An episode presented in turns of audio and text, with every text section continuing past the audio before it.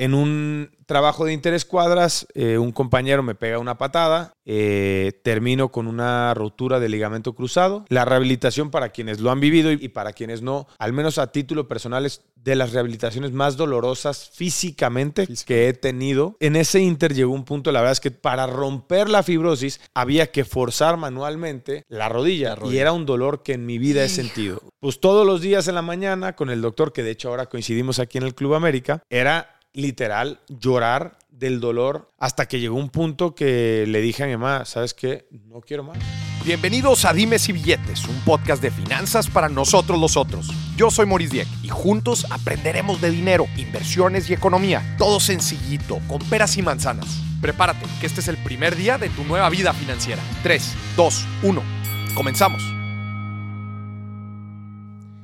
Bienvenidos a otro episodio de Dimes y Billetes. Un invitado de lujo, señoras y señores, Miguel Layún. ¿Cómo estás? Futbolista mexicano, mundialista seleccionado.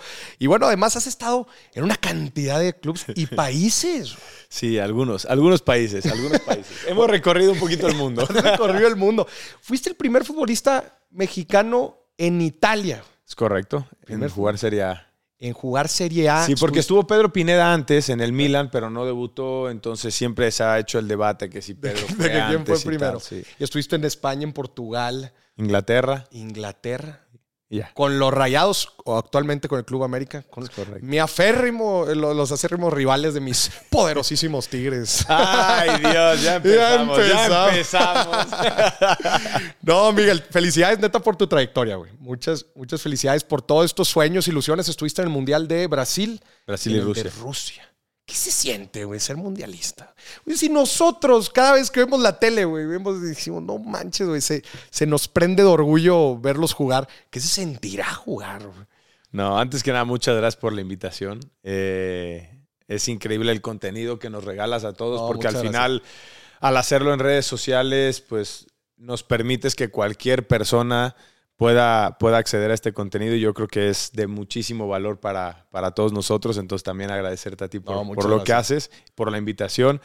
Y con respecto al Mundial, eh, yo creo que lo único que puedo decir es, cuando uno logra un sueño que tienes desde pequeño, eh, es en mi perspectiva, muy difícil de transmitir lo que se siente en ese momento. Te puedo decir, se me erizó la piel, eh, se me entrecortaba la voz, eh, ¿sabes? Los ojos llorosos, de, de, todo el sentimiento que tienes a flor de piel en ese momento. Pero yo creo que la única manera en la que la gente realmente puede saber en carne propia qué es lo que sentí yo y lo que sentimos nosotros de, de estar ahí es cuando ellos alcanzan algún objetivo que se han trazado, ¿no? Porque al final de cuentas, pues sí, eh, nosotros somos figuras públicas y tenemos, digamos, un impacto mediático delante de la gente, pero al final de cuentas sentimos igual que cualquiera del, resto de las personas y, es para nosotros eso, un sueño alcanzado. Entonces yo creo que cualquier ser humano puede experimentar esa, esa sensación y ese sentimiento. Qué chingón. Oye, ¿siempre supiste que ibas a ser futbolista? Sí. Siempre. Siempre. ¿Vienes de familia futbolera? No. Mi papá jugaba, a ver, jugaba fútbol amateur, pero no fue futbolista profesional. Eh, desde chiquito yo me acuerdo de ir con él a los partidos eh, en el Casino Español, cuando jugaba afuera. Nosotros, bueno, nosotros somos de Córdoba, Veracruz. Y, y lo acompañaba cada fin de semana.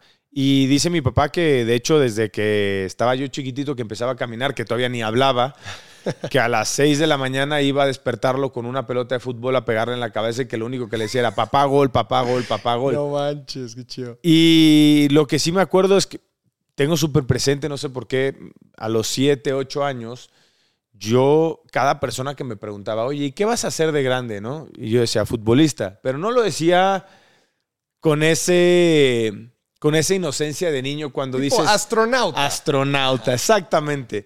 Lo decía en serio, convencido internamente de que iba a ser futbolista. Y ya he platicado varias veces esta anécdota. Obviamente, mi papá es una persona que ha trabajado toda su vida. ¿Qué hace emprendió. ¿Es empresario? Es empresario. Él, él, cuando se gradúa, abre una empresa de publicidad en aquel entonces. Y pues bueno, era él su, o sea, otra persona con él y así comenzaron.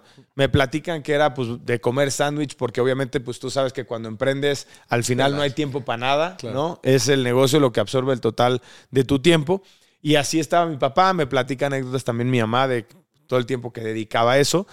Y gracias a Dios las cosas se fueron dando, la empresa fue creciendo, entonces pues bueno, nosotros eh, nunca tuvimos, digamos, una carencia en casa, ¿no? Siempre tuvimos un techo, siempre tuvimos alimento en la, mesa, eh, pudimos ir a, buenas escuelas.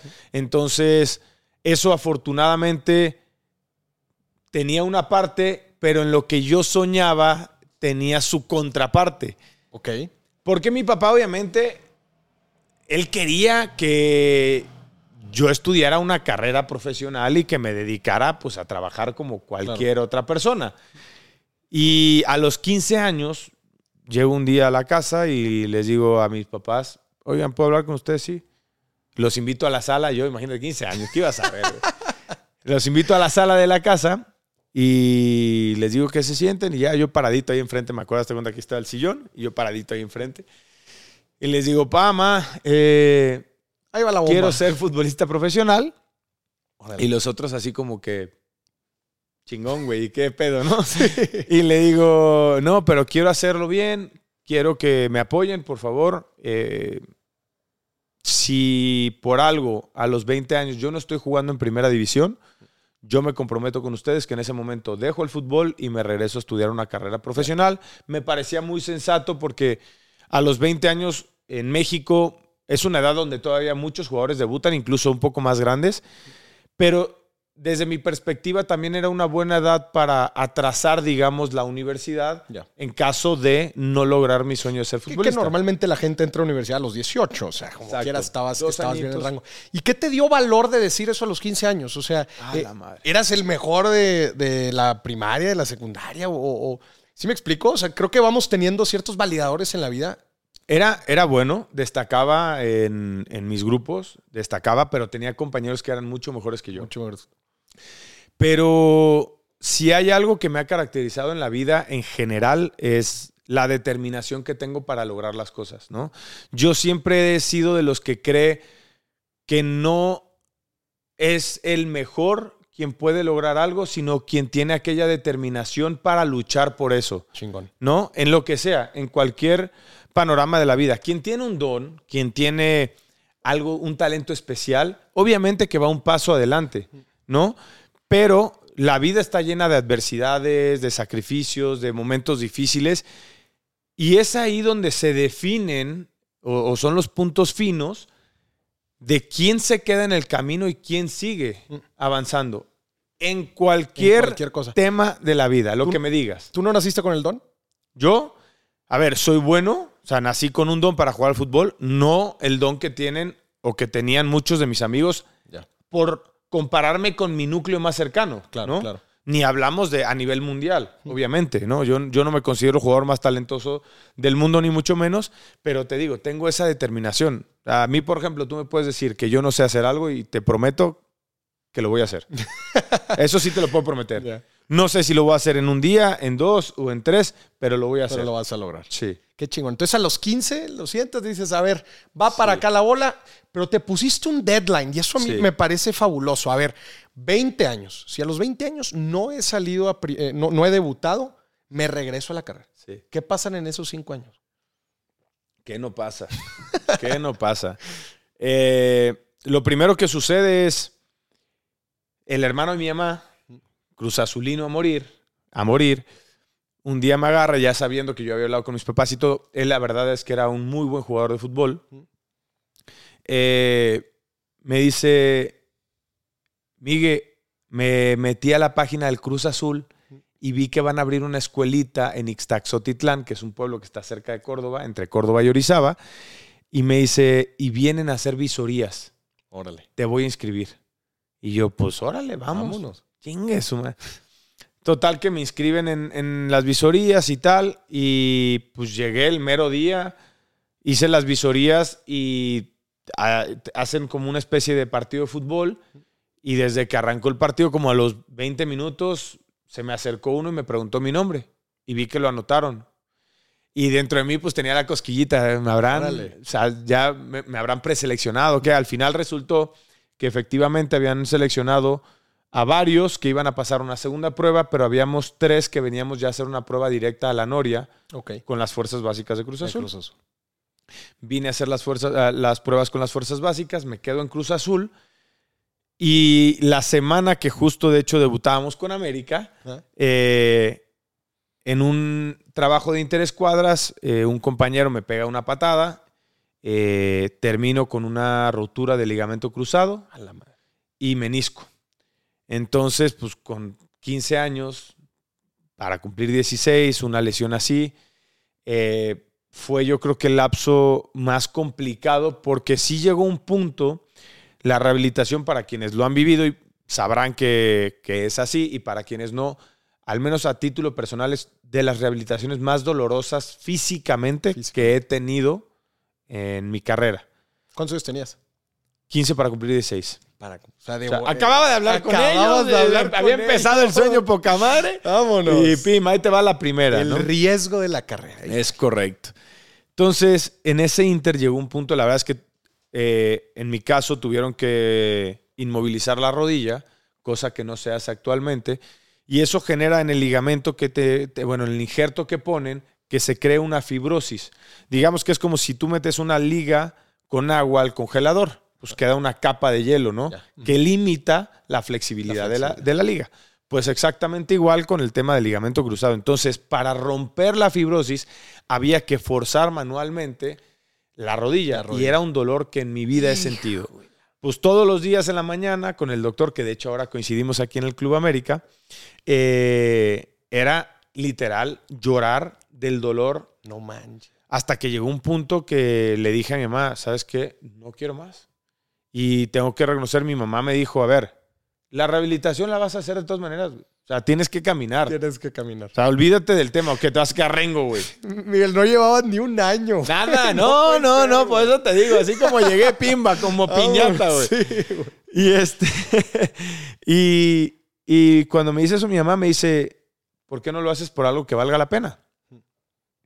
Me frenó, me calmó, eh, me volví a quedar en México y seguí la rehabilitación, me recuperé. Yo en ese entonces jugaba de, de media punta o de enganche, ¿no? que es detrás del delantero, y me empecé a, a tirar hacia los costados porque me daba mucho miedo recibir la pelota de espaldas Ok.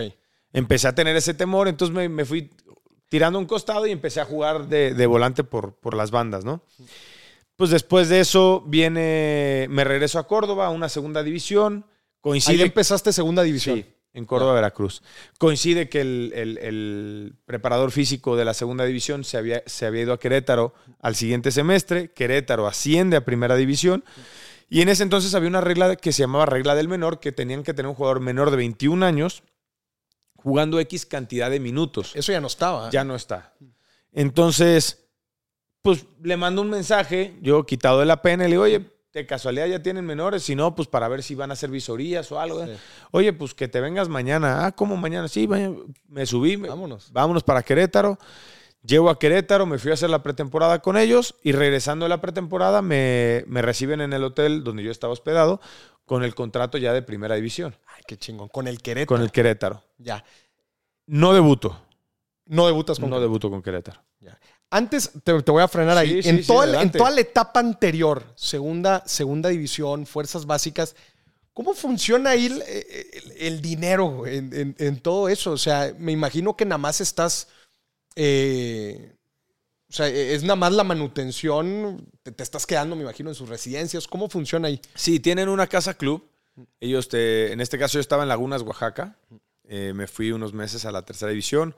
Aquí, obviamente, pagábamos nosotros todos los gastos. En este caso, que es lo que te digo, afortunadamente mi papá podía absorberlo, ¿no? Eh, primero dividimos la renta con, con un par de compañeros. Después me pasé a vivir cuando me lesioné con unos familiares que estaban aquí en Ciudad de México.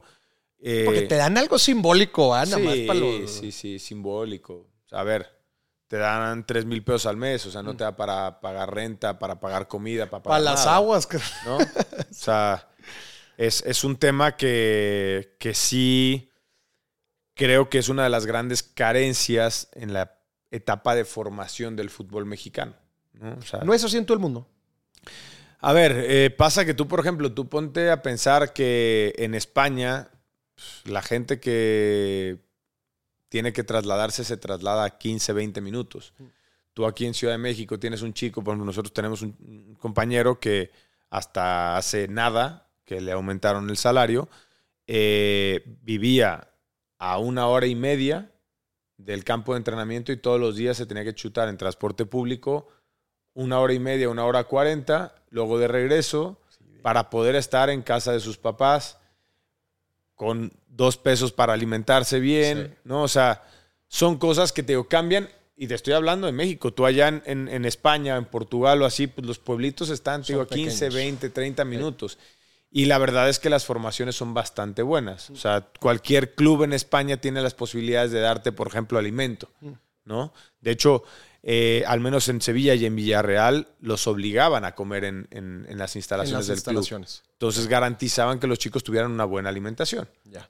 Entonces sí es diferente. Y entonces, eh, esta- te dan el primer contrato en primera división en el Club Sí. Querétaro, ¿no debutas? No debuto. Eh, se entera la gente de Veracruz, de Tiburones Rojos, que había un veracruzano en Querétaro y dice, oye, ¿cómo, cabrón? ¿Cómo, güey? Me buscaron, me dijeron, ¿quieres? Yo, claro que quiero. ¿Cómo me preguntas eso, sí, no? Me voy para los Tiburones Rojos y ahí tengo la fortuna de debutar en 2007 eh, Con los tiburones. con los Tiburones Rojos del Veracruz. ¿Cuál, cuál fue tu primer salario ya en primera división? Mi primer salario en primera división fueron 20 mil pesos mensuales. 20 mil pesos. Ya debutado, o sea, ya jugando. Sí, en primera división. 2010 y... 2000, no, 2007. 2007. Sí. Sí, 19, 2007. 2007. Y luego de ahí pasas, eh, tu siguiente club fue el, ya el, el americano. De Veracruz me voy a Italia. Ah, te vas a Italia. Sí, descendemos con Veracruz. Tenía un par de opciones aquí en México. Eh, el club decide eh, que quería mantener la- lo- a la mayor cantidad de jugadores de la primer plantilla para buscar el ascenso. Hablan conmigo particularmente y me dicen, oye, a ver, quédate un año. Si en un año no logramos el ascenso, te liberamos el, el transfer para que te puedas ir a donde tú quieras y tal. Tal. Entonces, cuando me liberan el transfer, sale una posibilidad. Yo tengo pasaporte español, lo cual no ocupo eh, plaza comunitaria, que es una de, los, de las grandes trabas que encontramos en el fútbol europeo. Y me voy a hacer pruebas con el Atalanta y ahí es donde me voy a Italia y de ahí regreso al América. Ya. Financieramente otro mundo, ¿no? Eh, me Sí. imagino. Sí, muy diferente. Muy diferente. Yo, por ejemplo, en Veracruz, eh, cuando me piden quedarme, el, el club lo que me ofreció fue una mejora de contrato, pero me pusieron una cantidad por bonos que era bastante atractiva. O sea, si yo jugaba, tenía mejor, eh, mejor remuneración económica. Cosa que me pareció bastante adecuada y después, obviamente, a objetivos grupales, que también a mí eso me parece muy sensato, ¿no? Ya. Eh, es- me encanta ese tema. A ver, compensación de un futbolista, ¿cómo funciona? O sea, me imagino está la parte fija, Sí. comisiones, bonos. ¿A qué los van ligando cada una de las cosas? Mira, hay bonos eh, en desempeño individual. O sea, para empezar está el fijo, ¿no? Sí, está el fijo. Que, que el fijo varía, o sea, enormemente, me imagino. Mucho, mucho, mucho. O sea, las grandes estrellas que conocemos este, están ganando cierto nivel y la gente que está en la banca, pues en- A también. ver, algo tú, tú puedes tener en una plantilla de fútbol jugadores que te cobran 30 mil pesos mensuales en el primer equipo, 30 mil, 20 mil. Eso es la- el 40 rango mil. bajo. Sí. ¿verdad? Y puedes tener un jugador que te cobra en un equipo bueno, que te cobra 3 millones de pesos mensuales, 4 millones de pesos mensuales. Ese ya digamos que es el nivel, Sí, pues ya, superestrella ya, a nivel sí, nacional. Sí, sí, sí. Ese es el rockstar del el, equipo. el ¿no? rockstar del equipo. Tienes todo ese rango. Y luego existen bonos. O sea, lo Sí. estás platicando. ¿Qué tipo de bonos? Hay clubes que los manejan de manera grupal, siempre, a objetivos grupales.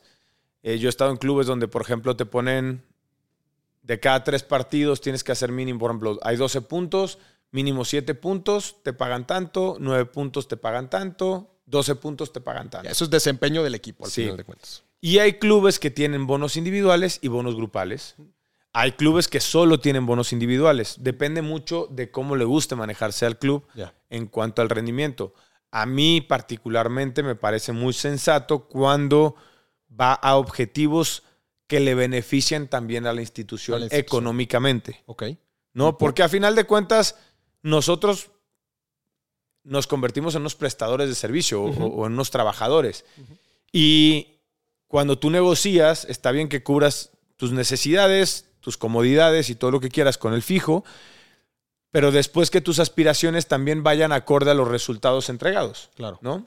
Porque hay que recordar que pues, el trabajo es colectivo. Mm. A mí por eso la parte de tener bonos grupales o individuales nada más no me gusta, sino una mezcla donde, oye, si mi desempeño a nivel personal es bueno y yo cumplo con mi trabajo, porque al final es un trabajo, ¿no? Eh, yo aprendí a quitarle un poco la pasión eh, en, en- en- en esos términos al fútbol en Inglaterra. Ok. En Inglaterra, la gente llega y trabaja. O sea, tú te sientes con el. Yo me, me acuerdo muchísimo, siempre cuento esta historia. Me sorprendió. Troy Dini, delantero del Watford. Mm. Tú te sentabas a hablar con él. Él llegaba, no convivía, no nada, pasaba lo necesario. Se mataba trabajando. O sea, él Así entraba a trabajar y era un, era un animal trabajando. Sí. Terminaba el trabajo a su casa. Trabajaba por la tarde de manera personal. Se entrenaba. Sí, sí, sí, hacía su trabajo de, de adaptación física, de lo que él quisiera. Y eh, cuando te sentabas a hablar con él, decía, a mí me da igual si me critican, si me dicen, si tal. Mi trabajo es hacer mínimo 20 goles por torneo. Si yo hago 20 goles por torneo, cumplo mi trabajo. Si yo no hago 20 goles por torneo, no cumplo mi trabajo. Y asumo las consecuencias. Y decía, pa, qué mentalidad tan cruda, ¿no? O sea, yo decía, ¿cómo así? Así nada más como caballo. Pero después entendí, digo, está claro, o sea, al final somos un negocio. El fútbol es una industria también. Y como tal, eh, el club tiene que obtener un beneficio económico y nosotros tenemos que cumplir con nuestro trabajo. ¿no? Entonces, digo, aprendí un poco a quitarle esa parte eh, pasional que tenemos el latino. Claro. Y, y entendí, entendí eso y por eso me parece, te digo, muy correcto que si tienes un buen desempeño, si cumples con tu trabajo, pues puedas tener un crecimiento Y también. me imagino que eso también te da cierto temple, ¿no? Ante la cantidad de comentarios, mensajes que puedes recibir allá afuera y decir, enfócate en tu tarea, en lo que tienes que sacar adelante y venga, ¿no? Me imagino. sí, da cierto enfoque. sí, se vuelve el enfoque principalmente la familia, pero también hay, que- hay que, o sea, tengo que reconocer que yo creo que va mucho dependiendo del mood en el que estás. Ok. como todo en la vida, si estás pasando por un momento más dulce, es mucho más llevadero. Si estás por un momento más emocional, a lo mejor que estás pasando alguna situ- situación que te tiene un poco frustrado por algún motivo que se desconoce, pues obviamente estás mucho más sensible, y susceptible, ¿no? claro. Entonces, es como todos, ¿no? O sea, tú habrá días que vienes con una energía mucho más cargada a grabar un podcast que otros. Claro. Y siempre vas a dar lo mejor de ti, pero es natural que algún día vas a tener algo extra que entregarle al podcast. Claro. ¿no? Entonces, lo mismo pasa con nosotros y con respecto a las críticas. Obviamente, como dices, intento canalizarlas en el sentido de decir, a ver, es mi trabajo, pasa que nosotros también nuestro trabajo va hacia la gente, somos entretenimiento. Mm. Para mí, yo siempre lo he visto que pertenecemos a la industria del entretenimiento, ¿no? Es como pagar un boleto para ir al cine o para ir al Sí, o circo o para ir a lo fútbol. que quieras. Eh, entonces, al final, el contento o descontento de la gente sí repercute Claro. de alguna manera en lo que haces, ¿no? Entonces, pues buscas la manera de estar en armonía con la gente, sin duda. Ya. Oye, después de estar en, en- en diferentes equipos en diferentes países, ¿cómo, cómo- y, y ver diferentes formas de compensar a la gente y, fo- y formas de motivar al final de cuentas, como, eh, ¿cuál es tu, tu conclusión? O sea, ¿cuál es la mejor forma de tratar de administrar un equipo financieramente hablando? Digo, platicabas ahorita de, de cierto, de alinear los bonos con la institución, pero ¿Tendrías tú así como, mira, sabes que esta es la forma y lo vi en este equipo que, que creo que es una forma correcta de hacerlo? Mira, nosotros, digo, te platico porque nosotros tenemos un equipo de esports, Mm. de videojuegos, Chingón. profesional. Y justo tiene que ver, te comento esto porque tiene que ver con la respuesta que te voy a dar. Claro. Yo no creo que haya una fórmula exacta, porque al final tratas con personas en un desempeño que tiene que ver con muchas cosas. Claro. Eh, lo que te decía, con, con la parte emocional, con la parte personal, la profesional, etc, etc, etc. Entonces, ¿Qué decidimos hacer nosotros en cuanto a- al equipo de esports que tenemos hoy en día? Siempre hablar con la verdad es una de las cosas que predicamos y hacemos al pie de la letra, es decir, si tengo, tengo y si no tengo, no tengo. ¿no? O sea, nosotros, por ejemplo, hoy en día eh, tenemos una inversión que se ha realizado y que no hemos llegado todavía al punto de equilibrio, entendiendo que es un proceso, Claro. ¿no? Pero por ese motivo yo siempre le digo a los chicos, a ver, mi margen de salario es este.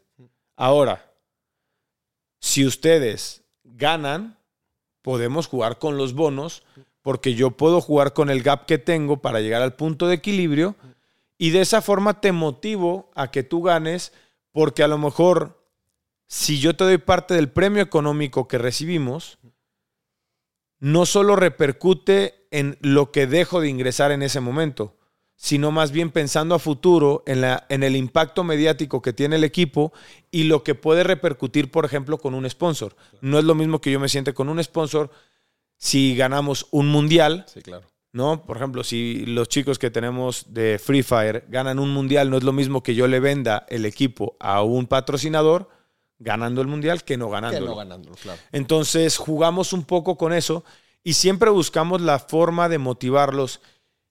Y yo siempre he creído que hay maneras que no son solamente económicas, ¿no? Intentamos primero hacer sentir a todos parte de algo, Parte del equipo. que creo que eso es algo que es fundamental. Y que me imagino también mucho eso lo aprendiste en el fútbol. Sí. Este, que oye, puedes tener, y, lo vemos, ¿no? La- las escuadras más valiosas, ¿no? Las más caras, que al final de cuentas dices, oye, ¿cómo puede ser? Ni siquiera eh, llegan a la liguilla o cosas como esas. Son de estos otro tipo de factores que igual impulsan el desempeño del- de los equipos. Correcto. Buscamos darles siempre el valor agregado. Entonces te digo, ¿nosotros qué hacemos? Somos transparentes, buscamos ser justos con el salario base, buscamos ser justos con el salario base y después siempre les ofrecemos un incentivo económico en base a resultados que sepamos que va a tener un impacto directo en la repercusión del equipo hacia futuro. El posicionamiento, el alcance. Lo que nosotros que decidamos. nosotros- Ya sea el posicionamiento, alcance, engagement con la gente, eh, awareness, lo que sea, que nos impacte directamente a nosotros y que nos dé un beneficio, para que de esa forma los chicos también vean una posibilidad de De crecimiento. crecimiento, claro. Oye, y volviendo un poquito a, a- a tu carrera, pasaste de ganar los 3 mil pesos, después te fuiste a Italia y ahora ya ganabas en euros. Y luego en tus diferentes etapas por los países y luego acá también en, en- en México, ¿cómo viviste la inflación de estilo de vida?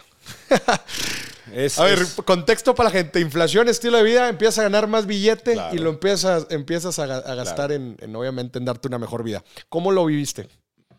mira, primero lo que hice fue, porque mis papás me jodían. Ahorra, ¿Qué te- ahorra, sí? ahorra, ahorra. O sea, sí te ahorra, dieron ahorra, una ahorra. educación financiera muy puntual de... Mira, no. Perdón, pa, si ves este podcast, perdóname que sea así de franco.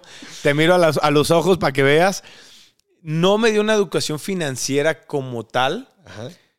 pero al final lo vi trabajar y pude estar mucho más empapado de ciertas cosas que probablemente muchos jóvenes no pueden, ¿no? Eh, le, le aprendí a dar valor al trabajo, a lo que cuesta ganarse el dinero. Gastar el dinero. Pero también mi papá, digamos, es una persona muy conservadora. Y entonces yo tengo un perfil mucho más arriesgado en general en mi vida. Sí. ¿no? O sea, desde las decisiones que he tomado en mi Me profesión. quedó como claro, fútbol. a los 15 Exacto. años. de-. Exacto. Entonces, financieramente soy bastante similar a cómo actúo en mi vida personal. Entonces, lo que te quiero decir es, él siempre me inculcó a ahorrar. Yo le dije, a ver, hoy gano 10 pesos, no me va a resolver la vida, los voy a disfrutar. Que mañana tengo que trabajar en otra cosa, pues trabajaré en otra cosa. No me importa. Si algo te puedo agradecer es que me enseñaste a trabajar Sí. sé trabajar, entonces no me preocupa trabajar, relájate. Y le dije, a partir de acá, yo comienzo a generar un ahorro. Eh, empecé entonces, obviamente, pues si antes andaba en un coche usado, en un pointer que me regaló mi papá en aquel entonces, y empecé a ganar más, pues me compré un Z4, por ejemplo. ¿no? Ahí en Italia. No, no, en, en Veracruz. En Veracruz. En Veracruz, sí. Tuve la suerte que... Ahí en, ahí en Italia fue el Ferrari, ¿verdad? No, ojalá. En, en Italia andaba en un Fiat que me prestaba el club. No compré coche. No compré coche. Eh, Es que estás, es- ese es el primer gasto que hace la gente. Cuando le empieza Sí, a ir bien a la sí. gente, lo primero que se compra es un auto. un auto. A mí particularmente, yo soy de los que gasta en lo que me gusta. ¿Qué te gusta? Me gustan los coches. ¿Mm? Me gusta comer bien. A mí, llévame a un buen restaurante y no me importa pagar una cuenta cara, pero que coma yo bien. ¿Cuál es tu restaurante favorito en la Ciudad de México? Ah, la- últimamente mi compa Chava. Mariscos. Mariscos. Pa, su madre, sí. El otro día, te prometo, o sea, es un sitio que para, para poder comer ahí, tienes que esperar una hora, hora y media afuera. Vas, te anotas y te quedas ahí parado hasta que entras. No aceptan reservas. Nada, nada, nada. Eh, ¿Qué más? ¿Comida entonces? Comida, viajes. Me gusta viajar bien. Yo, por ejemplo, soy de los que la gente dice, no, vámonos en económica. Ana, Ana, mi esposa, le gusta ahorrar hasta el último centavo. Perfiles opuestos. Sí, que me ayuda. Sí, claro. Me ayuda.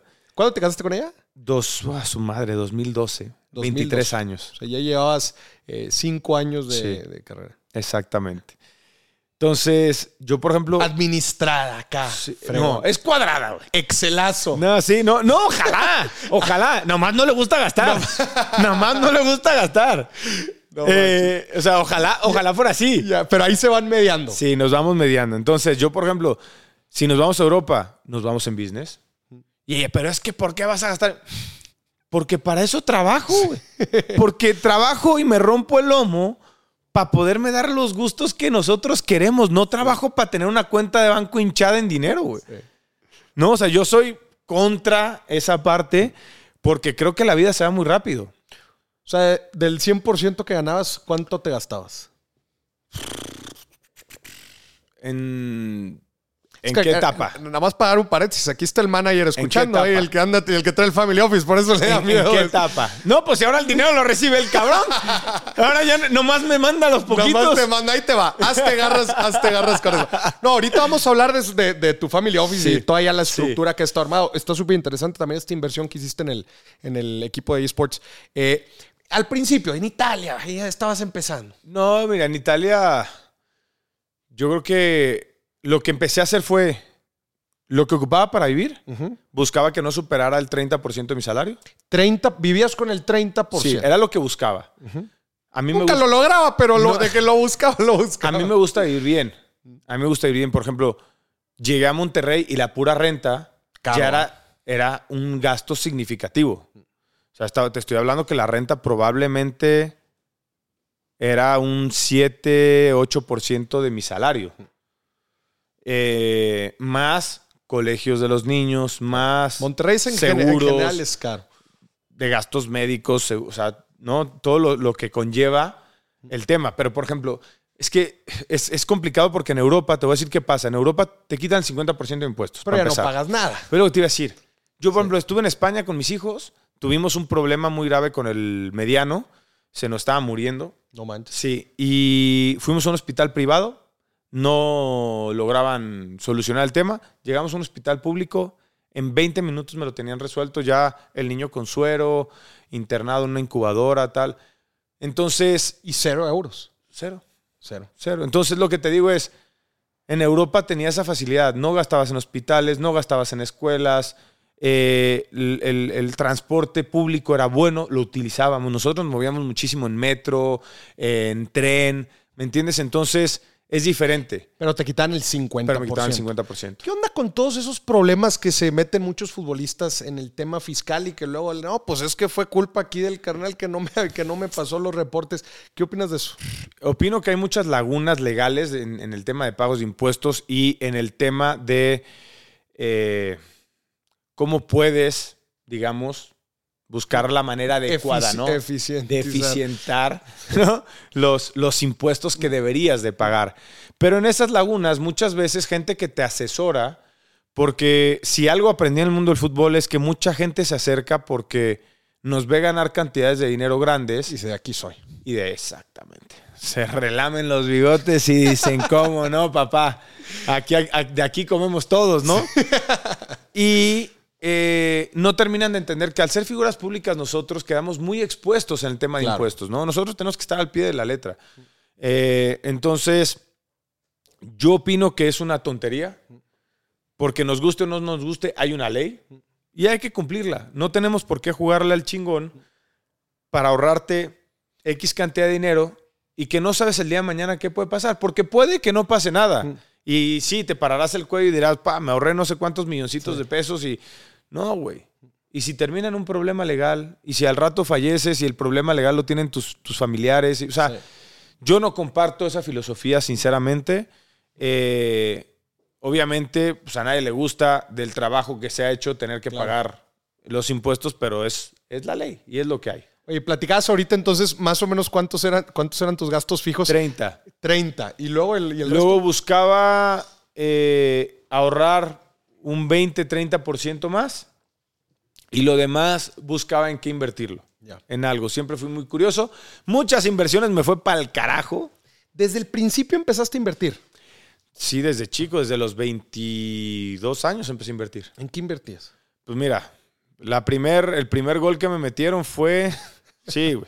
Llegó un güey a venderme unos terrenos en, ya sabes, ¿no? Aquí en la zona sur del país. Porque eso pasa. Llega la gente contigo, es lo que estabas diciendo ahorita. Te ven con billetes y te ofrecen seguros, relojes, carros, te ofrecen todo.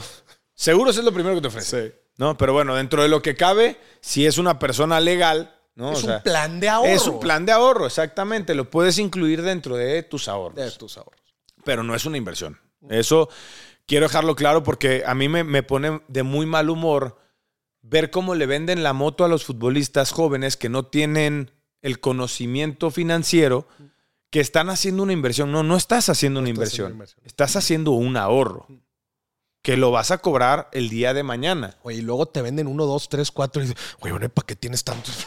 yo, tengo, yo tengo compañeros que tienen invertidos millones en seguros porque pues fue la gente que se, les, acercó, y que, claro, les van enseñando, mira, aquí tienes tanto. Y claro, pues sí, güey, si lo tuvieras en el banco también lo tendrías, cabrón, ¿no? O sea, tendrías que tener la disciplina para no gastarlo nomás. Sí, sí, sí, Pero no es que te están haciendo ganar mucho más dinero de lo que metiste. Claro.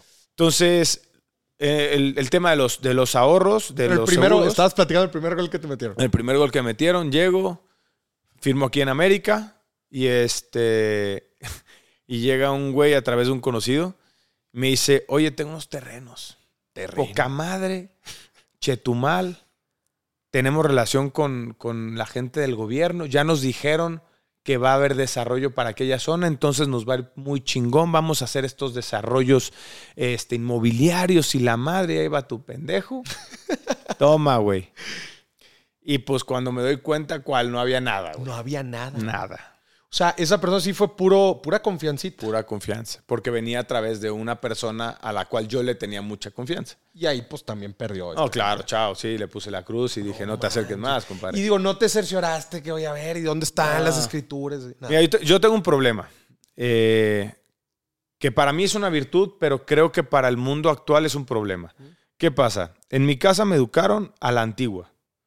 Si yo vengo y te doy la mano y te digo, oye, vamos a hacer esto juntos, y estrechamos la mano tú y yo y nos damos la palabra, yo no necesito firmar un contrato. De mi parte va a estar lo que acordamos. El problema pues es que, eso ya no existe. En el mundo de hoy... Es complicado conseguir gente. Un papel habla, ¿no? Sí, es muy difícil. Y un papel a veces. Sí, hoy en día sí. Yo, entonces me pasaba mucho eso. Que a mí la gente venía, me hablaba tal. Entonces yo pensaba que la gente actuaba como yo soy. Y entonces me decían esto, ah, ok, perfecto. Me gustaba, no me gustaba, a veces no me gustaba y no entraba, a veces me gustaba y entraba y me pasaba como los terrenos en, Chetumal. Eh, y así muchas cosas. ¿Qué otras cosas te ofrecían?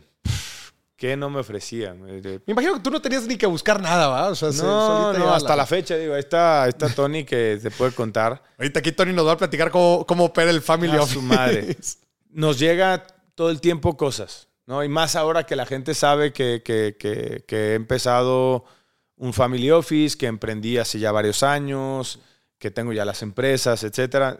eh, la gente nos busca mucho por eso, pero te llega de todo, o sea, de, de todo, de todo, o sea, invierte en aviones privados, invierte en, en tiempos compartidos, invierte, o sea, puras, perdón, pero puras jaladas, güey, porque no voy a decir una palabra que tenga ¿Cuál fue la primera buena inversión que hiciste? La primera buena inversión que hice, ¿Qué dices? Yo Fíjate te que diría- sí le pegué. más que sí le pegué, vamos en el camino que deseamos, el café, la marca de café soluble. Ok. En 2015 más o menos, eh, 2015, ¿dónde estaba yo 2015? Espérame, Porto, sí, más o menos por 2015. En Porto estabas. Yo un, eh, había invertido con un amigo en tema de café, su familia se había dedicado al café todo el tiempo, al final no fuimos muy compatibles en la sociedad, cada quien por su lado, y después llega un segundo amigo y me dice, oye, sé que, sé que las cosas con ustedes no se dieron, me encantaría, yo creo que tú tienes lo que yo no tengo y yo tengo lo que tú no tienes, yo tengo tiempo para trabajar, tengo disposición, tengo este conocimiento, bla, bla, bla. Y tú tienes el Tú billete. tienes el dinero, tienes los contactos y eh, tienes la imagen, que también en un producto eh, de retail, pues también el tema Es de marketing importante. es importante. Y le dije, órale, va. Lo arrancamos como un sueño, nunca nos imaginamos ¿no? Eh, el, el- el proceso de lo que es. Pues, éramos dos chamacos de veintipico de años, emprendiendo por primera vez en una industria que nada más en México vale más de 1.600 millones de dólares al año y que pues está dominada la categoría por un competidor. O sea, tenemos un pelado que se come el 80% del mercado. Entonces, Café soluble. café soluble. Entonces, pues, en, en- en esa ignorancia e inocencia, nosotros decíamos, sí, seguro podemos. Y, y pues en el camino nos encontramos de sopetones por todos lados. Hoy en día te puedo decir que estamos pues ya en más de 10 mil puntos de venta, eh, que a final de cuentas se sigue reinvirtiendo el dinero porque te digo, es una industria que, a ver, si, si tú quieres estar en un sitio local, es mucho más sencillo, es una inversión topada, ¿no? Y ya pues vas buscando el punto de equilibrio para después hacerlo negocio. Pero si lo quieres escalar a nivel nacional, pues siempre va a haber más tiendas y Capital más... de sí. trabajo que necesitas. y Exactamente. Pero el plan que nosotros trazamos siempre fue crear una marca, o sea, desarrollarla, meterla al mercado, afianzarla para después buscar asociarnos con alguien que sí tiene el peso necesario para competir en la categoría. Ya. Y estamos en el camino para cumplir ese objetivo que nosotros nos trazamos. Por eso te digo que para mí fue la primera gran inversión. No porque me esté dejando un, un número o un X de utilidad al año, sino porque vamos cumpliendo los objetivos trazados como empresa, que para mí eso es lo más importante. Claro. Oye, ¿y cómo ahorita nos estabas platicando cómo empiezan los otros negocios, el family office? O sea, ¿cómo Sí. le empiezas a dar un poco de estructura a, a todo este relajo? Nada más contexto. ¿Qué es el family office? ¿Qué es el ¿Qué Family es un Office? family office? A ver, Tony, ven, asómate. Ven y platica qué es el Family Office. No seas cagón, güey, ven. A ver, sí, Ey, oye, por ven. favor, a ver. Tony, no seas cagón y ven, güey. Ya no, es, es lo único que, te- que vas a participar, para que no te enojes, güey. Ven, Parti- les voy a presentar. Él es Andrés Antonio Macalpin y es el number one en el Family Office. Venga, que, que podemos empezar. Igual y platícanos un poquito de ti, tu contexto, y luego descríbenos qué es un family office. A ver, entonces tenemos aquí al mero bueno del family office de Miguel Ayun. Correcto, yo soy Tony McAlpin. eh, mi background es financiero, 100%. eh, estudié en Monterrey. Trabajé en un banco 12 años y llevo un año desde que construimos el Family Office. De. Hace un año construyeron el family office. Oye, primero, digo, no lo había mencionado, pero la neta, felicidades por tan larga trayectoria. No es normal en el fútbol. Ay, Dios, no, no es normal. No es normal. No es normal. Eh, ya van más de 15 años jugando, o sea, desde que debuté en Primera División y mantenerse en Primera División. no Además, es fácil. mantenerte en el nivel Sí. que lo has hecho, güey, neta, felicidades. Muchas ¿no? gracias, muchas O gracias. sea, y, y- y me imagino que todo, obviamente toda esta trayectoria en tan buen nivel, pues te permite amasar cierto, eh, pues, pues una buena lana que ahora dándole una estructura con un Sí. family office, que ahorita nos van a explicar qué es un family Es office, correcto. se puede aprovechar mucho más. Sí. Entonces, Y nace, nace, realmente nace de. Yo a los 25, 26 años tenía muy en claro que el fútbol se acaba. ujú, ¿Y qué quería hacer el, el día que me retirara, no? entendiendo. ¿No estudiaste? ¿No, no volviste a estudiar? No, no, yo terminé mi preparatoria y hasta ahí. Ya. Eh, la mejor escuela que he tenido en la vida. No me odien todos los que están en colegios. Me ha dado lo suficiente para poder sobrevivir. Eh, no, pero ya fuera de broma, eh, siempre he sido muy curioso. Me gusta aprender, me gusta estar cerca de gente que me puede enseñar cosas. Y pregunto hasta más no poder. Soy peor que niño chiquito.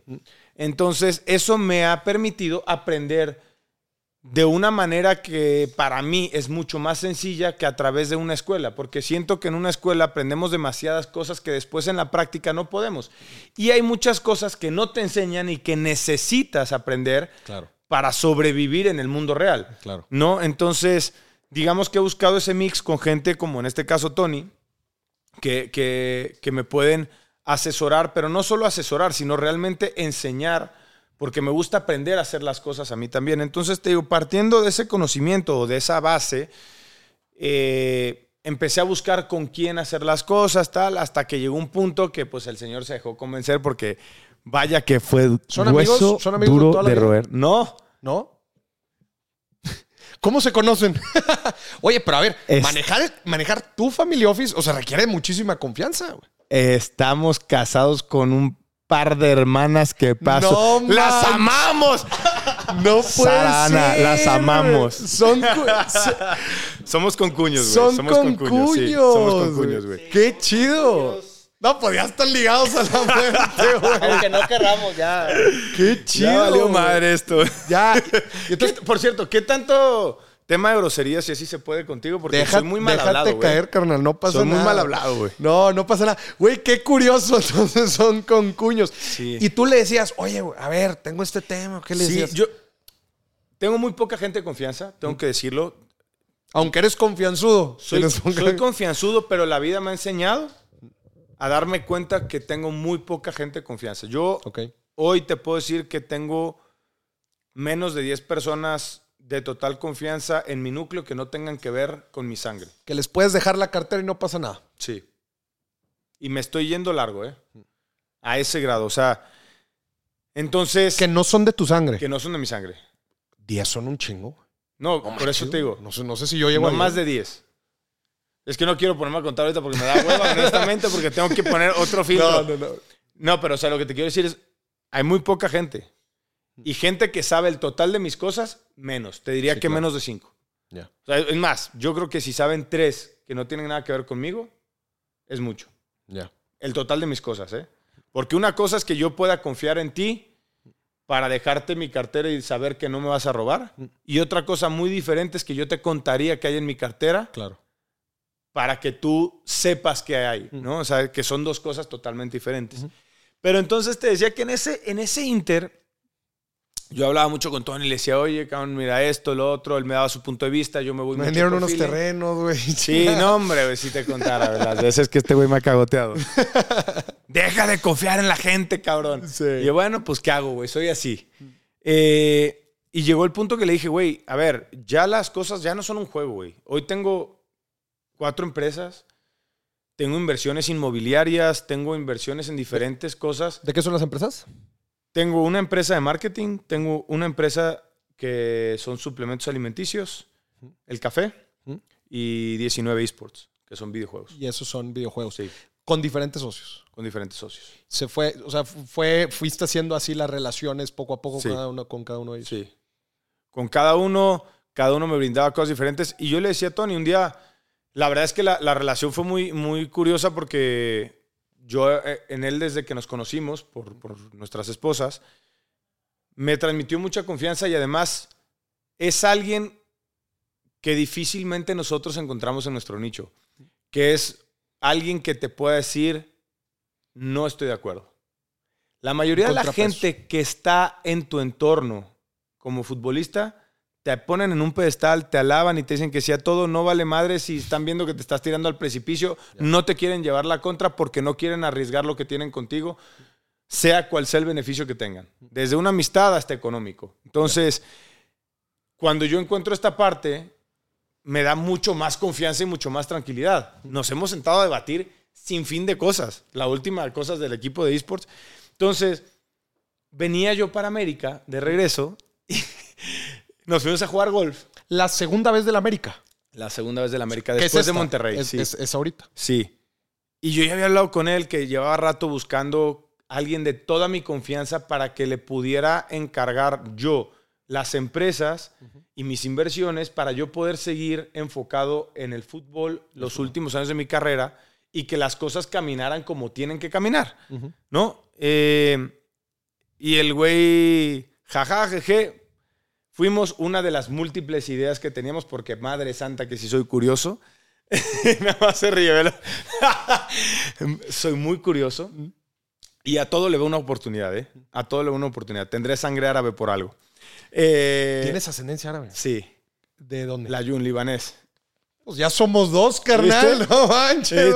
Te digo. No, a ver, es que te entiendo a la perfección porque además tienes el carisma, güey. Tienes la figura, o sea, tienes el posicionamiento y además tienes el billete, güey. Obviamente de cualquier cosa vas a poder hacer un buen negocio. Lo que necesitas es un buen socio, justamente. O sea, Exacto. alguien que te ayude a administrar. Güey, qué chingón que lo encontraste, Sí. güey. Y jugando golf, el güey me dijo, una, una de las múltiples cosas era, yo le dije, el día que me retire, tal vez me gustaría ser representante de jugadores para ayudar a los jóvenes a lograr sus sueños, güey. No por el dinero, yo espero tener mi vida resuelta con mis negocios y si no, hacerlo por un tema en serio de ayudar al futbolista mexicano a que trascienda, ¿no? Entonces, cuando venía para acá me dijo, oye, güey, si se hace lo del tema de la representación de talentos y de, de jugadores y tal, avísame, güey. Por ahí empezaron sus conversaciones. Y yo dije, te lo juro, en ese momento dije, a ver, güey. Este cabrón, si me lo está planteando, es que no está tan feliz como yo me lo imaginaba Sí. Trae en la una institución espinita. financiera. Sí. ¿no? ¿En qué banco estabas? Eh, City Banamex. City. En- y, y tenía un puesto importante. No, pues, do- ¿cuánto dijiste? ¿12 años? 12 años, sí. Manches, ya rato. Sí, sí. Y tenía un puesto importante. Entonces yo dije, güey, a ver, si me dijo esto, fue, para mí fue un red flag durísimo. Lo agarré y le dije, bájate del carrito, vamos a caminar tú y yo, güey. Y nos fuimos caminando y ahí le dije, le digo, cabrón, ¿tienes curiosidad por dejar el banco? No, pues si me sale algo bueno, tal, no sé qué, sí, pero le digo, güey, vente conmigo. En serio, güey, o conmigo, podemos hacer cosas muy chingonas juntos, tú tienes un conocimiento financiero importante, puedes aportar en donde yo no sé, eh, me puedes ayudar a dar una estructura mucho más sólida a las cosas que estamos haciendo, bla, bla, bla. Eh, le dije, güey, por ejemplo, traigo el tema del equipo de esports. No, no mames, no sé qué. Es que yo no quiero salirme de ser un empleado aquí para ser un empleado allá. Y le dije, a ver, güey, yo no te estoy invitando como empleado, te estoy invitando a que seamos socios y que crezcamos juntos, güey. Yo soy partidario. Yo a la mayoría de mis negocios, aunque yo haya puesto el 100% del dinero, a la gente que trabaja conmigo desde el día uno, le di un porcentaje de acciones. Yo considero y soy fiel creyente que nadie va a cuidar más el negocio que alguien que es su negocio. Claro, claro. Entonces, ¿a mí de qué me sirve tener el 100% de un negocio que no funciona que tener el 70% de un negocio que funciona? Claro. Entonces, le dije, güey, vente, esta es mi filosofía, piénsalo y me avisas. Me dijo, sí, y pues enos aquí. Tony, la neta, felicidades. Oye, después de, de 12 años en una, en una institución financiera, en un trabajo formal, eh, luego, luego también mucha gente como se acomoda, ¿no? Llegan a, a- a percibir cierto ingreso que al final de cuentas, pues cualquier movimiento, algo diferente es un, es un riesgo. Entonces, neta, neta, felicidades. Y, y qué fregón que, que están armando todo esto. Y a ver, ¿y, y cómo fueron dándole estructura a todo este relajo? Tenías los negocios, empezaron a hablar lo de la representación. ¿Y, y qué fue Que lo no primero? se hizo, ¿eh? ¿Qué? La el negocio de representación. representación. Nada, no, no, no. No se hizo. No, fue nada más el, el- el punto de partida. Ese fue el jale, vamos, Sí. vente para acá. Sí, no, a ver, la, yo creo que de parte de Miguel, la gota que derramó el vaso es de esta gente que se le acerca y le promete cosas que terminan sin cumplir, ¿no? Entonces fue, oye, acabo de perder esta lana, no quiero que me vuelva a pasar, necesito a alguien conmigo a full. Tuviste ahí un tema tú Sí. muy puntual. Muy puntual. Sí. ¿Qué fue? En Monterrey. Ese fue en Monterrey. Ese fue en Monterrey. pero en Monterrey, no hay, fue la pero en Monterrey no hay estafas. güey. No, mames, no, no hay. Gente Oye, si en Monterrey, Monterrey. si en Monterrey nosotros somos bien rectos de Inviertan dónde? tranquilos con cualquier güey que se les acerque. A ver, platícanos ese de Monterrey. güey. Nada, una relación que existía por parte de mi esposa. eh, se abre ahí una relación eh, en, en- en amistad, ¿no? Y él, o sea, la pareja de, de- de esta amistad de mi, de mi esposa, un día viene y me dice, oye, presta 20 mil pesos.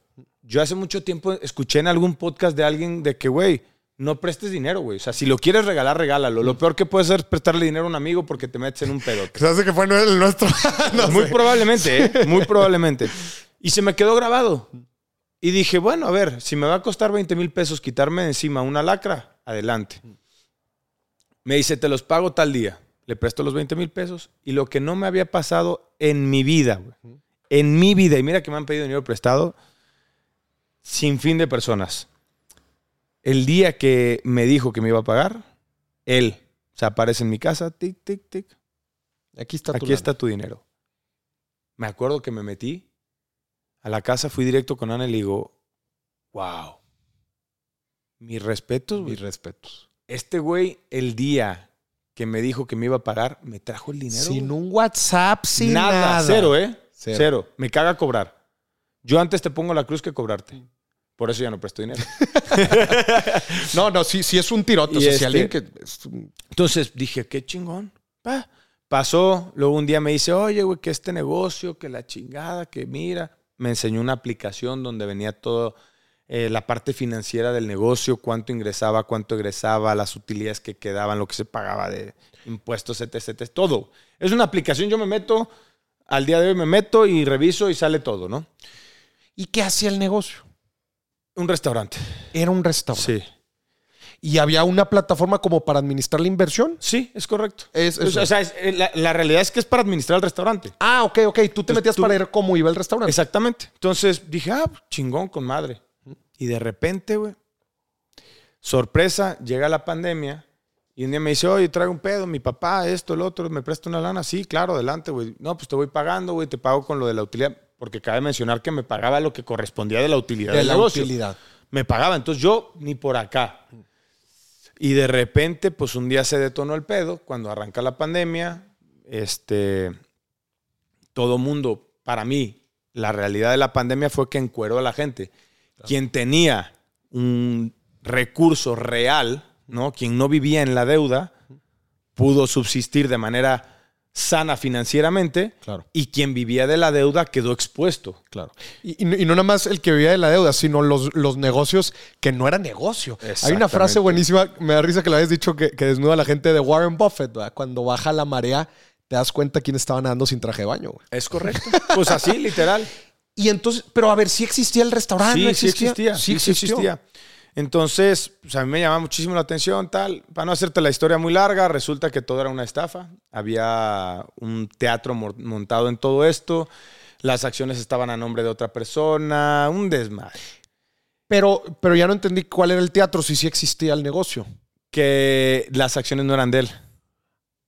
Ah, caray. O sea, el negocio no era de él. No. Entonces. Él vendía la idea que era de él, pero al final no era de él. ¿Y el dinero sí se invirtía en el negocio o no? Veto a saber. Ya no quise investigar más. Yo solo hablé y dije, mira, vamos a resolver este tema por la paz, güey. Y listo. Yo no quiero temas, güey. No quiero demandas, no quiero nada, güey. Pero Hasta aquí llegó. no vas a quedarte con el patrimonio de mi familia, va, güey. Entonces, encontramos una solución. Afortunadamente resolvimos el tema. Terminé perdiendo una parte del dinero. Y ¿Cuánta lana perdiste? de lo que perdí habrán sido más de un millón y medio de pesos. Un millón y medio. Sí. Lo otro lo tengo que recuperar en base a las utilidades del negocio. Ya. Que sigue en teoría operando. Sí, sigo operando. Ah, sigue Sigo operando. operando. Y luego tú tuviste este, pues esta desilusión. Y entonces Sí. hablas con Tony. Sí, ahí aparece el mítico Y le dices, Tony. Tony, ponte vivo. Y empiezan a armar esta estructura. Tony, ¿qué es un family office? A ver, eh, un family office es llevar los activos, administrar los activos de una persona eh, de la manera más eficiente posible, diversificando en varios tipos de inversiones, ¿no? Eh, en el caso de Miguel, eh, te digo, están los negocios que ya platicaron. Obviamente hay, hay, hay fondos, eh, bonos, etcétera, etcétera. Una Eh, diversificación una de diferentes diversificación. activos. Correcto, hay acciones de empresas, un poco de todo, ¿no? Pero a lo que yo me dedico es administrar eso en el, en el día a día, ¿no? Ya. Es, es un poco ser el filtro entre Miguel y, y el negocio o el filtro entre Miguel y la persona que quiere invertir con Miguel. ¿no? Es, es como el, el- el fondo, fondo de inversión personal de, de Miguel. Eh, esa es, esa es la administración y operación. ¿Eres también el manager? En algunas, en algunas, algunas funciones cosas. sí. En algunas funciones sí. El multitask. Eh, ahorita en temas de imagen y, y- y negociaciones de, de campañas y eso la estoy llevando. O sea, en la, la parte como de figura pública, de, de- de marca Correcto. personal, redes sociales, Sí, colaboraciones, etcétera. Que ahí luego pueden hacer el negocio ese que traían la, que traían la idea, ¿no? Pero en la parte del fútbol, Yo tengo mi representante, un portugués. de toda la vida. No, lo conocí en Porto. Lo conocí Lo en, Porto, en Porto. Y después de un tiempo hicimos una relación de amistad. Él trabajaba primero en el club eh, antes de que, estuviéramos juntos. Se va del club. Nos seguíamos llevando nosotros muy bien. Eh, no tan bien como se hizo la relación después. Pero bueno, si nos cruzábamos, nos saludábamos, ¿no?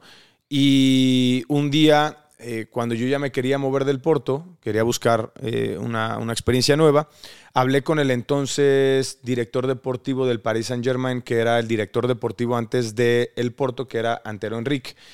Y le dije, oye, Antero, un favor, o sea, en Europa yo no conozco a nadie, quiero a alguien de confianza, no me interesa un, un representante de renombre, se me acercaron dos o tres representantes importantes en el fútbol europeo, pero yo le dije, quiero a alguien de confianza, porque para mí eso es más importante que cualquier Claro. otra cosa.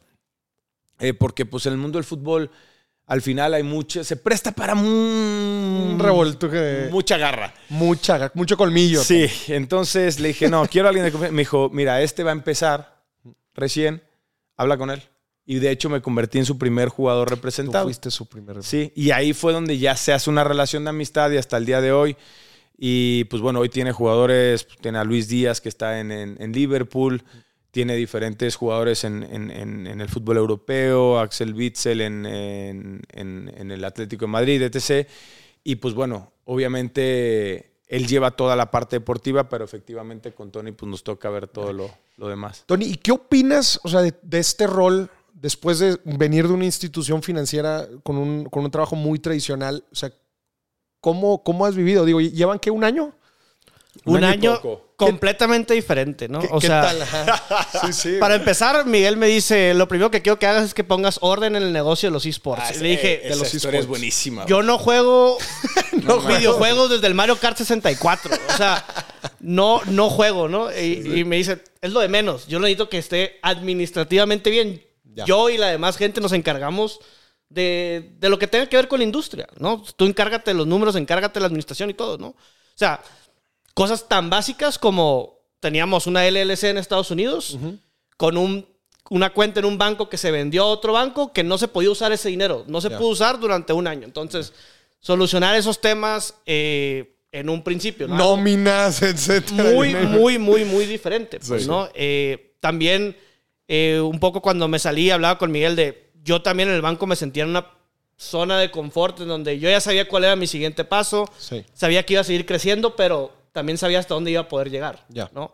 Y acá sí fue, es una visión completamente diferente donde, pues, no hay un límite, ¿no? ¿Cómo le dices que no a Miguel? O sea, eh, Le dije que no muchos años. Le dije que no Ah, es que muchos años. ya se lo habías O dicho sea, que no por muchos Yo le dije años, que no muchos años. Es un culero. eh, porque, porque la verdad es que estoy trabajando en un muy buen banco. La verdad Sí. es que No, no, no. y y tenía un buen puesto, güey.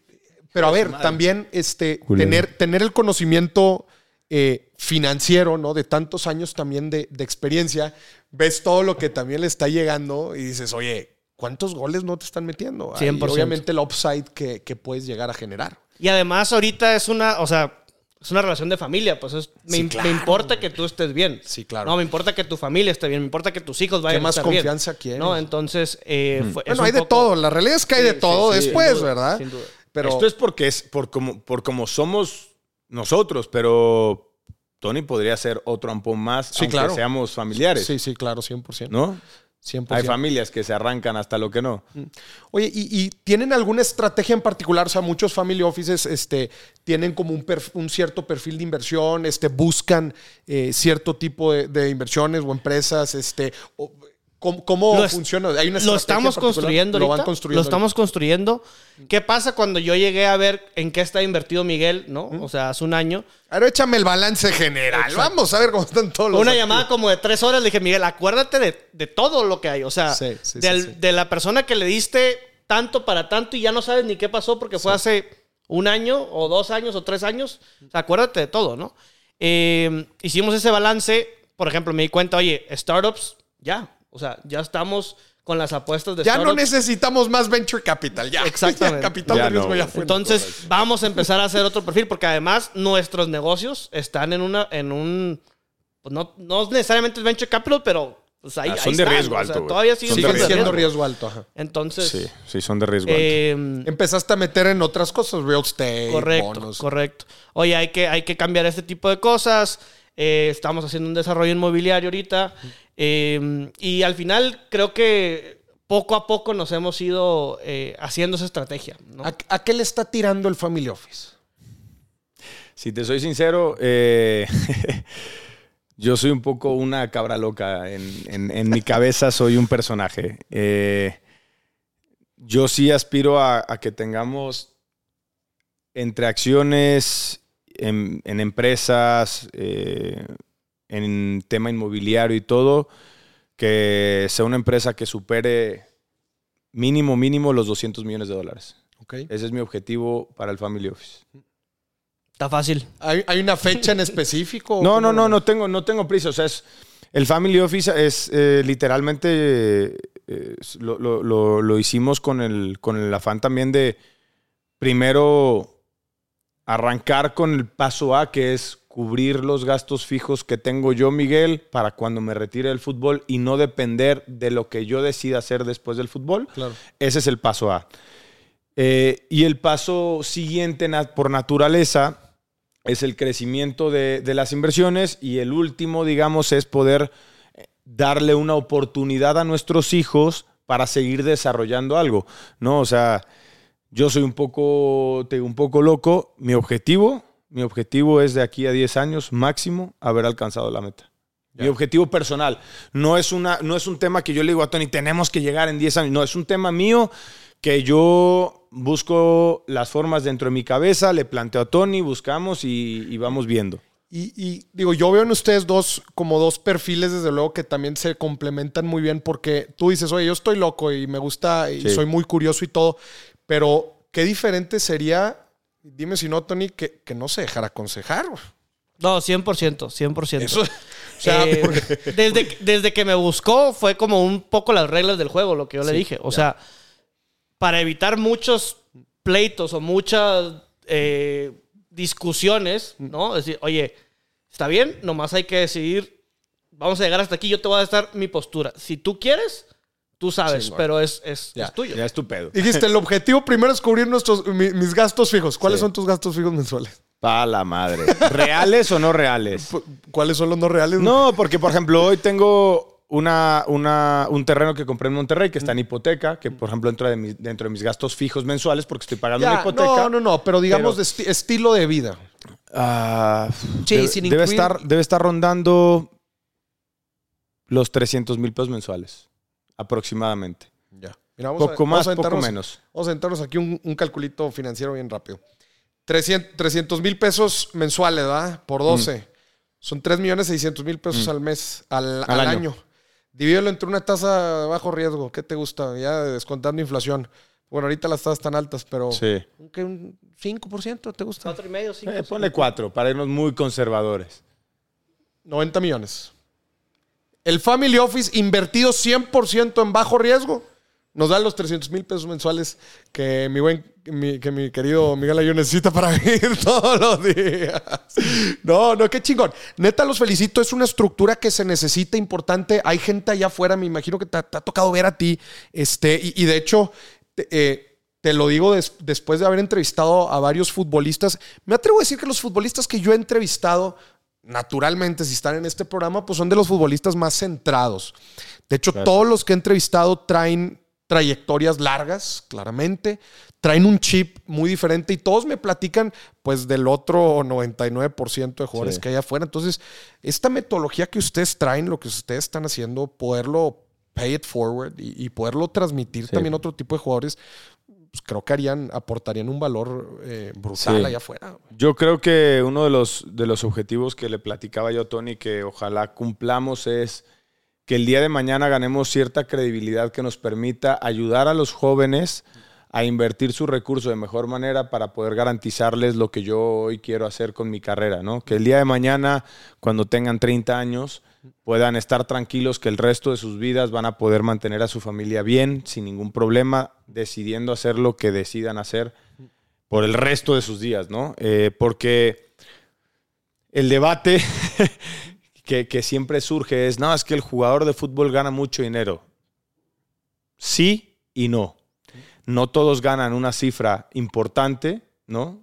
Anualmente, porque hay casos de jugadores que ganan al año 300 mil pesos. Sí, lo que hablábamos. ¿No? Y otra parte, nuestra vida laboral real no pasa los 10 años, si bien te va, 8 diría yo, de un buen ingreso económico. Entonces, lo que sucede es que esa vida laboral que tiene una persona que trabaja de que se gradúa a los 25, 24 años, a los 65 que se retira, pues se compacta, ¿no? Sí, ahí está tu billete de toda la.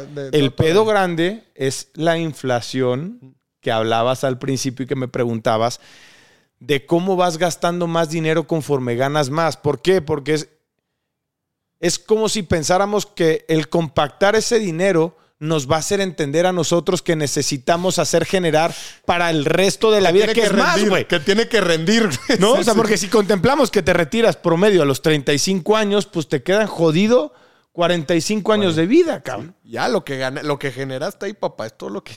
y lo que está es lo que está, güey. Sí. Y si no, arrear vacas, güey, ¿no? Entonces, ese es el debate grande que yo siempre digo, no, güey. Tenemos la posibilidad, si somos inteligentes, y tomamos buenas decisiones de garantizar nuestro futuro de una mejor manera que el resto de las personas. Sí estoy de acuerdo, pero por eso es un reto el poder ayudar a los jóvenes a que puedan vivir esa transición jugador-retiro de una manera mucho más tranquila en la parte financiera. ¿Qué, ¿Qué, quieres hacer cuando te retires?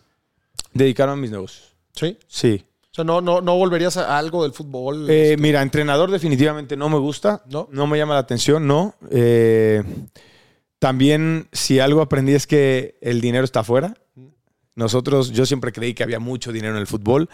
Hoy me queda claro que el dinero está afuera. Eh, encontré una nueva pasión que tiene que ver, ya nos abandonas tan rápido.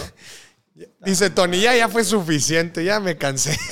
Este cuando, cuando, viene lo bueno se va, güey. Chiculero, güey. Este.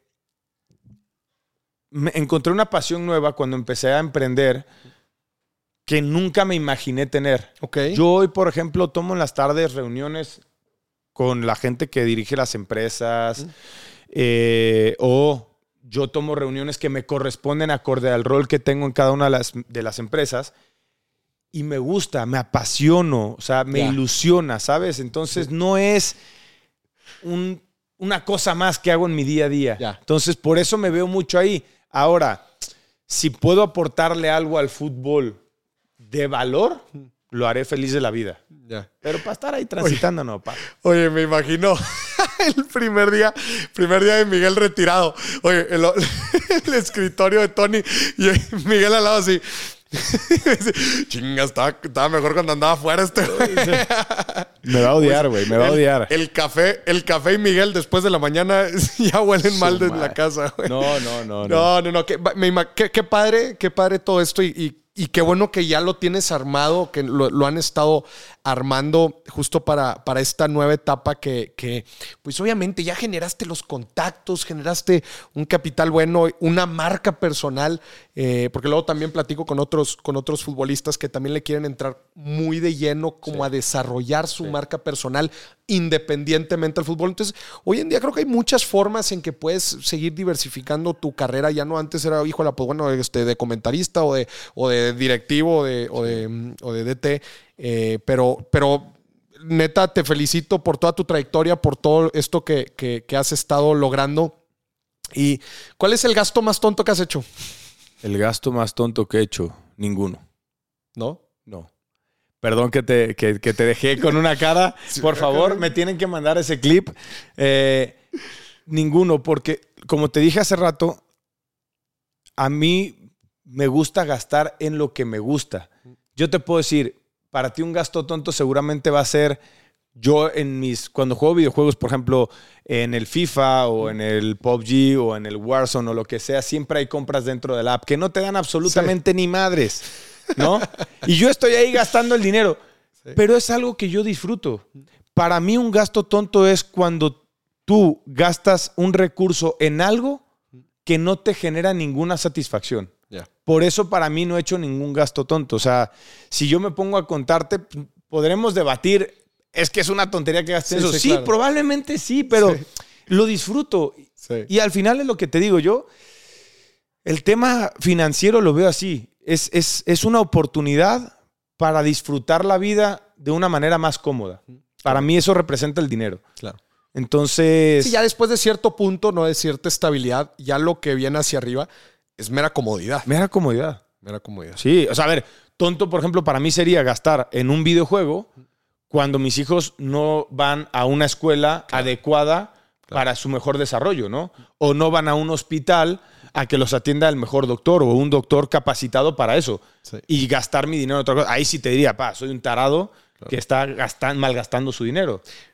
Pero de ahí fuera, o sea, por ejemplo, no gasto en ropa, no gasto. Eh, gasto culposo, igual y no el, peor gasto, pero. culposo. O sea, ¿qué dices? Mira, la neta, en esto sí me dejo caer y me vale cuánto sea. En los videojuegos. En videojuegos sí, en, en Adins. Adins y, microtransacciones. Sí, mal. Te dejas caer. Mal. ¿De cuál? ¿De qué juego? El que sea. El que me agarre el vicio en el momento me cargó la chingada. Sí, güey. Sí, te lo prometo, ¿eh? O sea, por ejemplo, traía de moda el FIFA jugaba FIFA todo el tiempo y tenías que comprar FIFA Points para, para los sobrecitos del Ultimate Team y gastaba, le metía y le metía y le metía y le metía, güey. Luego me agarró de moda el PUBG Mobile y también compraba los skins, compraba las fichitas que te permiten comprar armas, armas dentro de la aplicación. Ahorita estoy en el Warzone y lo mismo, güey. Me meto y compro. Es, mi, es mi, sí, sí. Microtransacciones de los juegos. La industria de los videojuegos se volvió loca cuando se dio cuenta que ganaba más dinero eh, con microtransacciones que, vendiendo los mendigos. Es una locura, ¿eh? Los juegos. Si sabes que, por ejemplo, la industria de los videojuegos en 2020, si no me equivoco, generó más de 32 mil millones de pesos. En México. y más, de 74 millones, más de 74 millones de videojugadores. No manches. O sea, más de la mitad de la población es, considerada gamer. Güey, no, qué fuerte, güey.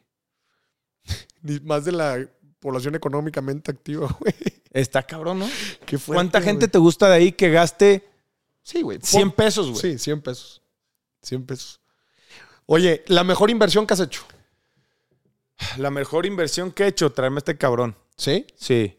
Para mí es una inversión. porque, porque tiene, o sea, tiene nómina, tiene todo. Para mí fue la mejor inversión porque tengo, te puedo decir, tengo propiedades, departamentos, eh, tengo el café, los suplementos, el tema de esports que van muy bien, van caminando bien pero para mí no hay nada más, nada más valioso que las personas que están detrás de.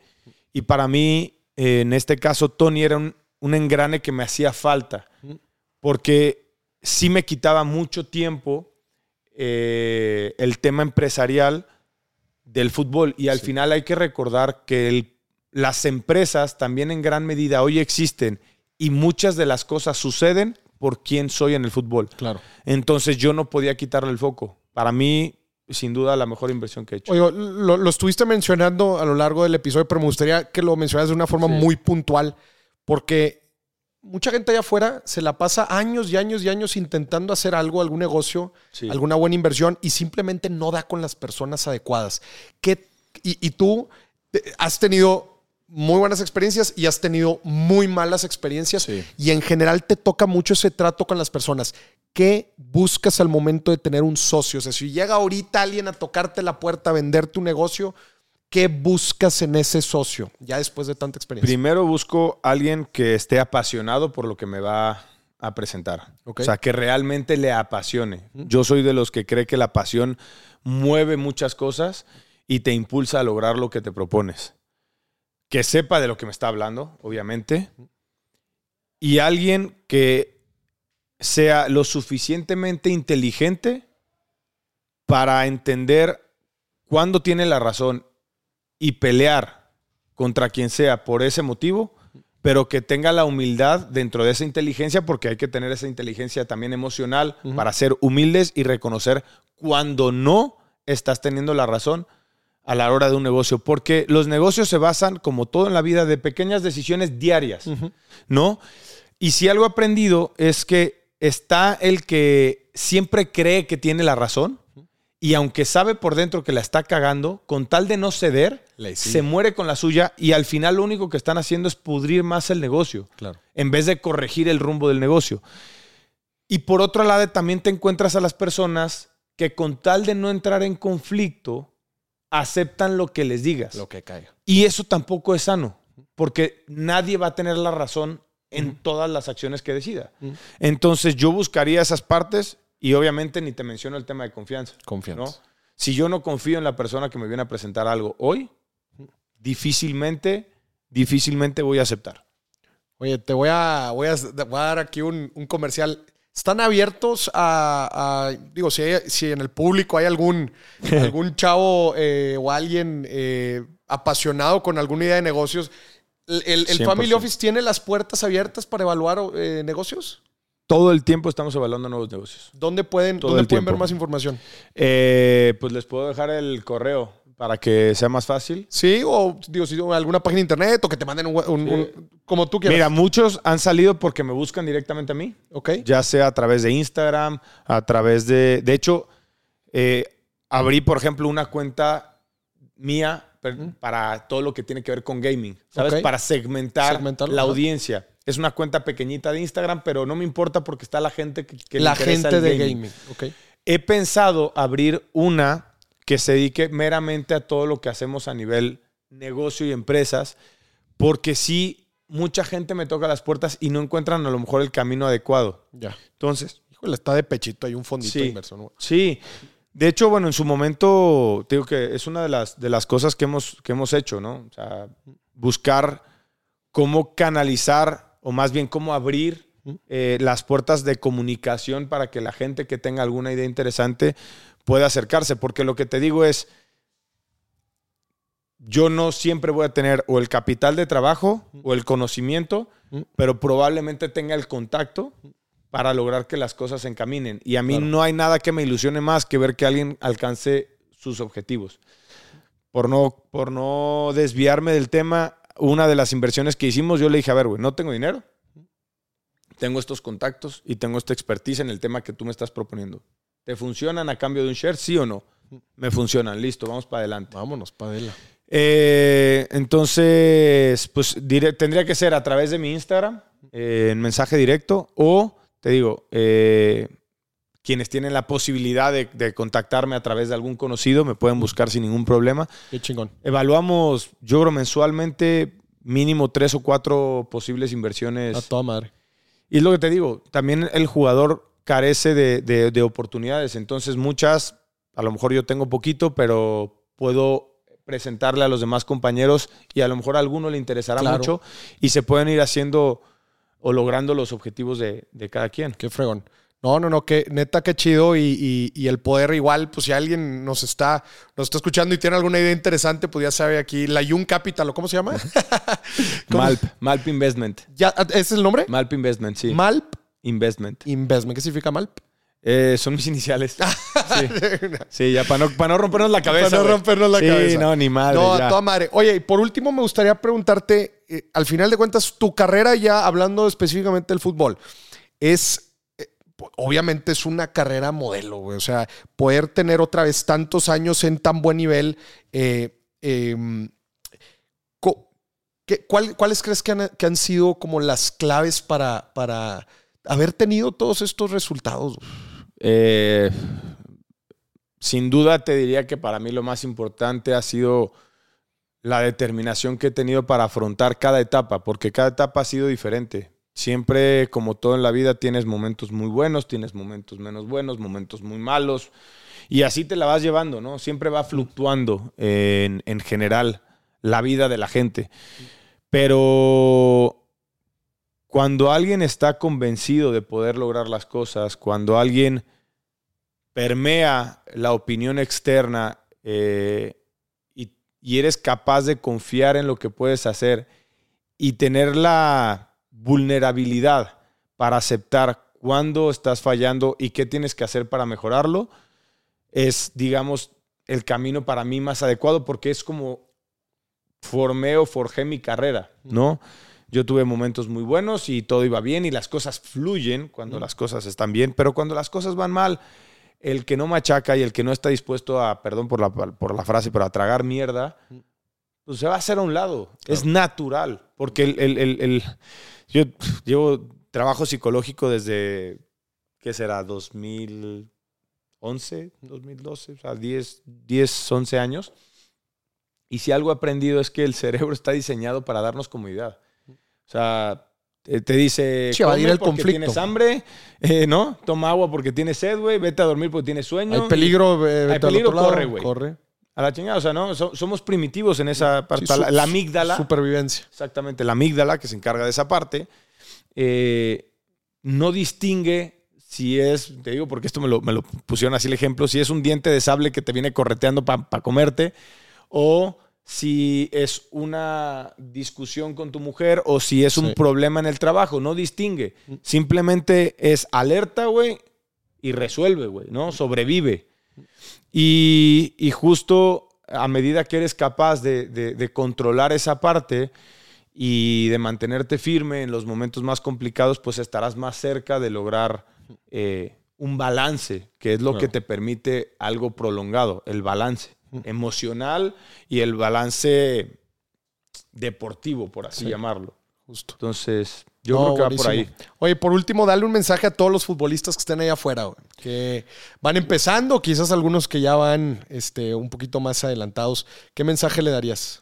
Yo les diría que peleen por sus sueños como nadie. Ni sus papás, ni sus mamás, ni sus amigos más cercanos van a pelear por sus sueños. Cada uno tiene que luchar por sus propios sueños y tienen que defenderlos con uñas y dientes porque si no va a venir alguien más y te los va a arrebatar. Porque el sueño que, tienes, que tienen ellos eh, es el mismo sueño probablemente que tiene otro niño Otro o otro joven y que ese joven sí está dispuesto a dejarlo todo para lograrlo. Entonces, que se aferren a eso, que sean fieles a ellos mismos y, y que, que estén preparados para vivir lo mejor y lo peor, sin sentir que son dioses o diablos en el trayecto, ¿no? Porque es una profesión que sí te pone en un pedestal, pero que también te hunde con una facilidad impresionante. Entonces, que, que tengan esa, esa calma y esa esencia para mantenerse balanceados, que disfruten del momento, sea cual sea. La vida se va así, la carrera deportiva, yo hoy te digo, hoy tengo 34 años y mi objetivo para lo que viene en mi carrera deportiva es, quiero estar en un sitio donde pueda disfrutar mis últimos años de fútbol. No me importa nada más, no me importa lo económico, no me importa si es un buen o un mal contrato, no me importa nada, quiero estar en un sitio donde pueda disfrutar. Y eso lo, valoro hoy porque no lo hice atrás y no disfruté los momentos como los pude haber disfrutado, ¿no? Y no me doy golpes de pecho. Viví mi vida intensamente, pues soy súper pasional. Pero sí le quiero decir a los jóvenes, en serio, se pasa rapidísimo y disfruten lo que tienen y aférrense a las personas que les son reales a ellos mismos. Qué chingón. ¿Y ahora un consejo financiero?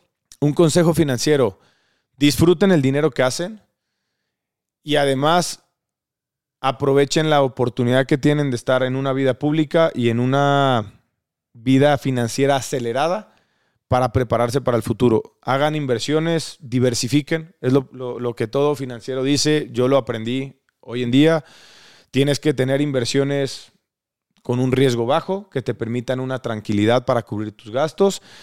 Tienes que aventurarte también, o yo, yo te recomendaría aventurarte también en inversiones con riesgo alto. ¿Por qué? Porque esas son las que te pueden el día de mañana catapultar a lograr algo mucho más Y grande. aprendes, sí. Exactamente, y te dejan lecciones que no vas a aprender en Claro. las que son de riesgo bajo. Es normal, ¿no? Porque además hay que, hay que tener estómago para estar en las, de, en las de riesgo alto, pero, pero sobre todo eso, que se preparen para el futuro. Tienen una linda oportunidad de, de aprovechar el, el recurso que reciben y que se acerquen a las personas correctas, que eso es lo más difícil. Que eso es lo más difícil y es clave en el proceso. Señoras y señores, Miguel Ayun con nosotros aquí en Dime si Billetes. Miguel, muchas felicidades. Gracias por estar aquí. También felicidades a Tony eh, y, a la, y al dúo dinámico que se han armado.